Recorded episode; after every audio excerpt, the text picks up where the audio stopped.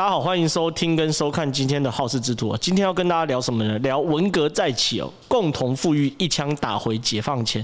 其实我相信很多观众朋友或听众朋友，如果有在关心时事的话，大概啊都会在各式各样的新闻。感受到中国好像有什么不一样，比如说，诶，马云好像消失了，比如说腾讯好像被抄家了，比如说赵薇好像莫名其妙不见了，又或者是吴亦凡好像怎么样，呃，因为做了什么事情也就人间蒸发了。好像对于中国来说，很多人都隐隐约约感觉到中国正在改变，然后中国的整个的政府的的压力正在紧缩。我相信大家大家是有明确感受到这个氛围的，可是。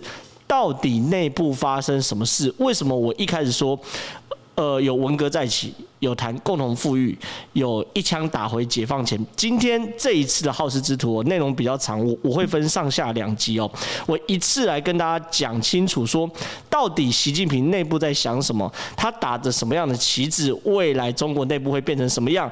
凭什么我讲文革再起，而中国真的会一枪打回解放前吗？在这次节目都会一次讲完。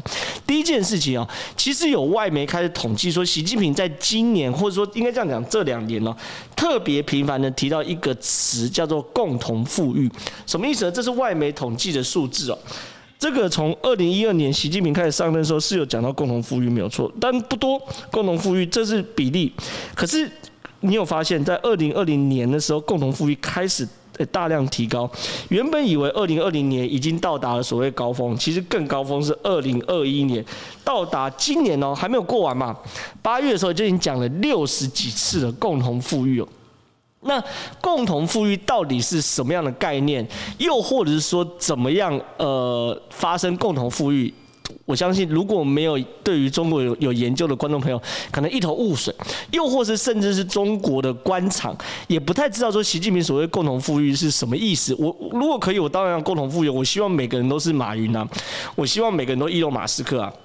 可是呢，习近平在一次的会议哦，他是二零二一年八月十七号的中央财经委员会第十次会议中，对共同富裕做出了一个定调。他在这个做的定调的时候，我们来直接给大家看内文哦，因为他是非常像这种，就是习近平主持中央财经委员会第十次会议等等的，这个东西都是非常非常重要。你放在古代那就叫做圣旨，那现在呢，中国都会把习近平讲的所有的话做出重点之后呢，透过人民网以及所有的官媒一起来公布习近平讲话内容。其中有一段最重要，我帮大家框框起来，内容是说什么东西？他说。呃，希望可以达到所谓的共同富裕哦，在高质量发展中促进共同富裕，正确处理效率和公平的关系，建构初次分配、再分配、三次分配的基础性制度安排。这是第一个重点，就是说他提到了三次分配。那三次分配，我们可以理解什么东西？理解成为是共同富裕的手段。为什么？因为第一件事，三次分配是专有名词哦，你不要以为说哦，什么叫做初次分配、再次分配、三次分配？三次分配说第三次来分配嘛，就分配三次，三次分配不完就算了嘛？没有，三次分配是一个专有名词，在中国的经济学专有名词，他是中国一个很有名的学家，叫做严以宁哦，他有出版过一本书，他有特别定义说，市场经济的分配有三次分配的可能。第一次分配，它只是按正常的市场效率进行分配，这东西是所有资本主义国家都可以理解。简单讲，比如说一个蔡依林出来，哎，他唱歌唱得好，他就可以拿了比较多的资源；另外一个呢，可能小咖，然后唱歌唱得普普通通，他就拿了比较少的钱。这完全按市场机制进行分配，也是我们最熟悉的分配。第二次分配是政府兼顾效率与公平，通过税收、社会保障等等的政策手段进行分配，这个在资本主义社会也不陌生。比如说，我们呃每每每年五月要缴税，好，五月五五月报税，六月要缴税。报税的过程中呢，就是一个第二次分配的过程。可是呢，因为社会主义或共产主义跟我们现在资本主义的社会状况是不一样，我们再怎么样税，会有一定程度。可是共产主义的最原汁原味，共产主义就是你赚一百块，我赚一块。抱歉，我们两个收入是一百加一除以二。OK，所以这是最最原汁原味的共产主义，就就最极端的共产主义。所以第二次分配谈的是这个，那第三次分配是在道德力量作用下，透过个人资源捐赠进行的分配。那这看起来是三次都蛮合理，可是你要知道。前两个，一个是市场分配，这大家没话说。可是第二个，如果是政府定定的呃政策工具来进行财产的分配的话，在共产国家所达到的效果跟那个令人害怕的程度，跟在资本主义国家、跟法治国家还有民主国家达到的那个效果是完全不一样的。那这是第二次嘛？那第三次虽然谈的是道德力量，可是在专制国家的话，皇帝劝你把家产。捐出来，跟在民主国家，大家呼吁哦，有钱人可以多做些善事，是完全不同等级的。观众朋友应该可以理解这个中间差差距有多大。所以呢，在我刚给大家看到这个所谓的习近平召开中央财经委员会第十次会议中，他特别又说了哈，他除了讲完三次分配之后呢，他说什么东西呢？要扩大中等收入群体比重，增加低收入群体收入，然后最后一句，合理调节高收入。取缔非法收入，其实这部分都没有问题嘛。你要扩大中等收入的群体比重，这当然中等收入的人越多，整个国家越稳定，都、是中产阶级。然后呢，增加低收入群体的收入，当然呢，呃，收入少的你多给他一些收入没有问题。可当你出现一句合理调节高收入的时候，大家就不寒而栗了嘛。因为你可以想象。我只要不偷不抢，你管我怎么来的？我是创业来的，我是靠我的个人魅力来的，我是靠我唱歌来的，我是靠我演戏来的，我是靠我发明一个专利获得大量的专利金来的，这都是我的努力而让我达到的钱。如果你只在谈第一次分配，就是市场分配的话，没有人有资格可以把我这些钱从我身上拿走。了不起，第二次分配的某种概念介入下，我缴税的时候多缴一些，可是。当习近平说出了合理调节高收入的时候，大家就把它意味成劫富济贫，因为这件事情概念是很简单的嘛。当习近平喊出共同富裕的时候，我觉得很好啊，谁会不希望共同富裕？可是钱是固定的。钱是固定的，你要怎么样让大家都变有钱人？你唯一有可能就是说把有钱人钱搬到普通人或搬到穷人身上，这是唯一一个可能吗？你如果不去谈整个国家的经济成长等等的话，劫富济贫变成整个国家未来的主调者的时候。这就是我认为，因为习近平谈共同富裕，让中国恢复文革前的第一个讯号。那实际上状况，我会慢慢跟大家讲。好了，当皇帝下圣旨嘛，要共同富裕嘛。那共同富裕之后呢，他一定会有所谓的。政策出台，然后照中照中国说法，就是要新的政策要出台。什么叫政策出台？就是要颁布新的政策。他们的用词要说出台。结果呢？那中国中国当然知道，中国知道说，因为他们太太大了，不太可能十几亿人口一下子就都都处理共同富裕这个议题。所以习近平东想西想，哈，开始呢，呃。想到了，那我利利用浙江成为我的共同富裕示范示范区。为什么习近平要挑选浙江？这个要从习近平过去升官的脉络来知道。我们现在都知道习呃，整个中国现在有很多派系嘛，有什么江派、哈、江泽民的派、胡派等等的嘛，对不对？可是呢，最大的派系叫做习派嘛，对，因为习近平主政当中最大是习派。那我们怎么称习派呢？叫做枝江新军呢？江就是浙江的江。为什么要叫枝江新军？原因很简单，因为习近平曾经在浙江主政过，所以很多过去在浙江跟过他的人现在都发达，所以我们称为枝枝江新军。所以有这样的脉络之下的话，大家大概也不谈不难理解说，为什么习近平的共同富裕示范区会从浙江来开始？原因很简单嘛，第一个，浙江有钱。对，它是南方城市，而且有非常好的这个工工业的的的基础。浙江有钱，从以前就就很富庶。浙江有钱。第二个，因为它是百分之百的习家军都在里面，所以说它能够完全掌控。所以我如果要做示范区的话，我一定要在我能够掌控，而且有这样的条件的前提之下来做这件事情。那为什么不选福建？很多人可能也说，哎，习近平以前在福建当过一把手啊，为为什么不选福建？我没有没有太多的确定的，但是我认为很有可能是福建的台商有点过多，所以说在处理共同富裕这个议题的时候，可能还是要从单纯就是外商或台商不要那么多的地方来去处理这个议题。我不知道啊，但是这这这是我的猜测，没有完全的确定。可是从浙江是很很清晰的啦。那为什么不选福建？这件事情是我猜测的，但是这也不重要。好了，当习近平提出了这个。浙江成为共同富裕的示范区的时候，浙江就出台这个叫做浙江高质量发展建设共同富裕示范区的实施方案。里里面有个重点，我也帮大家画起来。他说，为了要这个畅通社会流动渠道，依法规范收入分配秩序哦，我们会这个建立完善个人收入和财产信息系统。哇！一所有人看到这边昏倒，这就是中国在官场上最大的问题，叫做宁左勿右。什么叫宁左勿右？很很简单，因为中国其实状况是这样的，哎，其实不只是中国，就是说所有专制国家都是这样说。当皇帝说出我要合理调节高收入的时候，这个合理就变得很模糊，对不对？那到了下一个阶层，我怎么知道我做出来的这个调节方式合不合理？因为合理有解释的空间嘛，所以呢，他就自己变成调节高收入，我所有高收入都来调节。那到了第二阶层，变成从合理调节高收入变成。调节高收入，那到第三阶层会怎么办？哎，我的长官叫我调节高收入，那什么叫做高收入呢？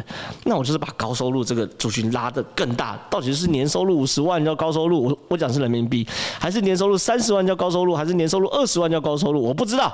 那我把这个高收入拉大一点，那可能叫十万叫高收入。所以说，原本习近平最一开始的想法可能是，呃，年收入一百万以上。的人一百万人民币以上的人，我要合理的让他的收入少一些，这可能习近平的话语。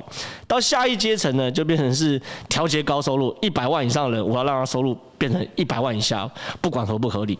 那再到下一个阶层，因为高收入没有人确定这个定义嘛，很很不明确，那我可能就变成五十万、三十万，可能也不保险。好，十万哈，十万人民币以上就叫高收入，这就是这在。中国非常有名的一句话叫做“宁左勿勿右”，什么意思？就是说，因为我不确定长官到底要我做到多少分，长官他的话语看起来是七十分就好，可是我为了怕出出事哦，因为我一出事，我不止乌纱帽没，我连脑袋都没。长官看起来听起来是七十分，那我就做到八十分。那我在做到八十分，这个人呢，在层层交办就做到九十分，那在下一层做到一百分，然后最后一层呢，就远远超过当初预期，就叫“宁左勿右”。所以你可以看到很明显进程嘛，习近平说出合理调节高收入的时候，到浙江变示范区，到浙江示范区，他的讲法也是啊，要合理调节高收入啊。可他竟然做了一个叫做依法完善个人收入跟财产信息系统，什么意思呢？请问我们现在在台湾，你有你的收入，可能观众朋友是有的收入多，有的收入不多了。可是有没有一个政府有一个这个这个财产信息系统是？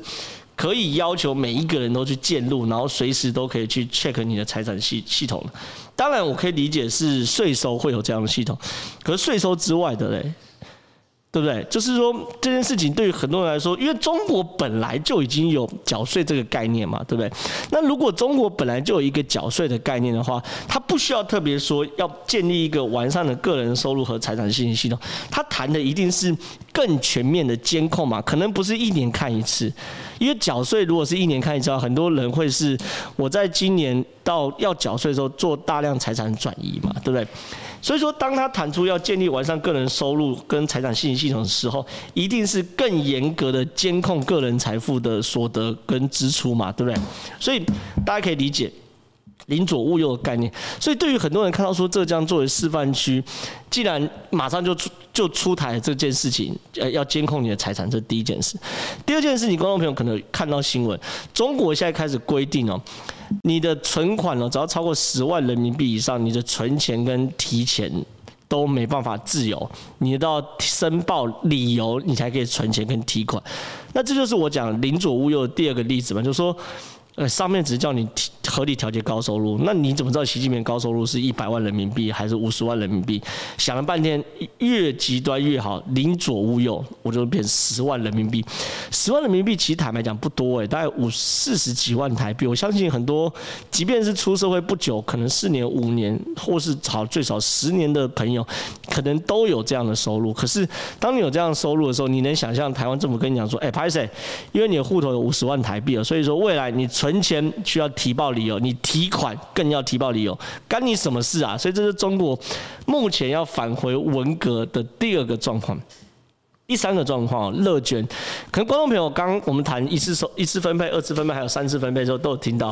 其实，在我的眼里，最可怕根本不是什么一次分配是市场分配，二次分配是政府分配，这都不是最可怕，因为总有个规则可以依循嘛，对不对？可三次分配叫做道德劝说，道德劝说对我来说是最可怕的吗？我怎么知道你你你是 正好啊？这个国家有难，捐一点钱出来，我怎么知道一点是多少？你懂吗？你你定个税，告诉我说我每年要缴五十八岁、六十八岁、七十八岁，也有个额度嘛，对不对？可是当你说，哎，正好捐点钱出来，不然后果你看着办。我对你道德劝说更可怕嘛？我怎么知道到底捐一点是多少？所以呢，现在中国所有企业都炸锅了。第一件事，腾讯。马化腾哦，中国有两只马，一个是马云，一个是马化腾哦。马云跟马化腾有点不太一样，马云当然是他有他的派系在江派，所以他现在被整肃的非常非常惨。可是你回头看马化腾，还有他旗下腾讯哦，他对于政府的政策都是百分之百配合，而且不止百分之百配合，是百分之两百配合。为什么百分之两百？就是就我谈的嘛，中国的风气宁左勿右嘛，所以。政府叫他做五分，他绝对可以做到十分。他是一个相对对于习近平政权，呃，非常支持的这个企业。可是马化腾也很担心，腾讯哦宣布掏钱支持共同富裕政策。怎么说呢？八月十八号的时候呢，腾讯宣布出资五百亿人民币启动共同富裕的专项计划，五百亿人民币耶，两千五百亿台币耶，然后用以振兴农村、增加低收入人群收入以及改善医疗体系。然后呢，甚至呢，这个他不是只出五百亿哦，他。两个月前也也已经丢了五百亿人民币，后来习近平呛了共同富裕后，他又再丢五百亿。其实腾讯已经丢了他五千亿台币左右的钱，就是要支持这个共同富裕专专案。可是观众朋友或听众朋友，你听到这边或看到这边，你觉得一千亿够吗？如果你觉得不够，或是说你不知道够不够花，那你的心情。其实就是马化腾的心情，我永远不知道我到底要出多少钱，一千亿不够，两千亿还是三千亿，还是一兆，还是说我整个腾讯都给你我才够，不知道。可是这就是三次分配可怕的地方，他用道德劝说。然后第二个公司叫做拼多多啊，拼多多是这个团购，OK，它是做所谓团购的的的的公司啊。我如果没有记错，它是在美国上市哦。可它在美国上市的过程中呢，当然它的整个企业的体质很好，然后它的前景也很好，所以说它在美国上市的时候，一下子就获得非常大的融资跟投资。可是呢，因为像这种新创公司哦，如果观众朋友对对于这种新创有了解的话，都知道没有那么快获利。所以说我如果没有记错的话，拼多多应该是二零。一七还是一八年在美国上市，可是它一直到二零二一年第二季哦，其实就是前几天而已嘛，它才开始第一次获利，上市以来第一次获利，获利金额是二十四点二亿人民币，差不多一百多亿。可是照照常理来说啊，一个新创公司在我美国上市，而且获得大量融资跟投资，然后，两到三年后开始获利，然后开始获利金额也大一百多亿台币的时候。这公司是有很很有前景的，可你知道吗？拼多多说，在国家主席习近平力推共同富裕的背景之下啊，拼多多宣布啊，要这个将本季全部的利润，哎，我听懂吗？搞了这么久，从创业，然后到长大，然后到上市，然后获得融资跟投资，然后到今年第二季好不容易获利二十几亿哦，他直接说将本季全部利润以及往后好几季的潜在利润全部捐给中国农民跟农业地区发展农业科技，预计累计要捐一百亿人民币。我搞了半天才赚二十几亿，然后我竟然一口气要捐一百亿。那这拼多多怎么可能未来发展起来嘛？你要知道，新创公司如果有赚钱，一定是回头投资，不管是人或资本嘛。结果呢，因为习近平的共同富裕专案，一投资投资一百亿。小米呢？小米雷军哎，也是乖乖的捐了多少钱呢？股股票二十二亿，哎，怎么才二十二亿？小米的身家哎，人家都捐一百亿人民币了，你怎么才捐二十二亿？抱歉，这二十二亿是美金哈。雷军宣布捐二十二亿美金给这个慈善机构。美团哦，做外卖的嘛，外卖小哥、外送小哥也是捐二十亿美金的股票向慈善机构捐。恒大许家印啊，大家如果对于中国了解的话，哎，许家印就已经要穷到脱裤子。为什么？因为他的他现在因为中国房地产不景气，然后许家印的杠杆玩的太大，所以许现在恒大负债已经负债到不要不要的，就许家印一年要捐三十亿人民币以个人名义哦。所以说你可以看到的是整个共同富裕的状况之下呢，中国陷入一个。非常非常大的这个清算，然后个人意愿的这个捐款潮，那这个个人意愿的捐款潮呢，还只是只是停留在什么？乐捐的程度，你看，刚刚刚所有东西都还没有政府的角色，对不对？都还是乐捐，还在纯道德。就说习近平一喊话，共同富裕，哦，就丢呃，腾讯就丢了一千亿出来，然后美团啊、拼多多啊、恒大啊等等就丢了，还有小米啊，每个都丢几百亿、几百亿出来。那如果进入到了政府掌控的层次，中国会发生什么事呢？我说的这集比较长，我们先停在这边，我们下一集跟您报告。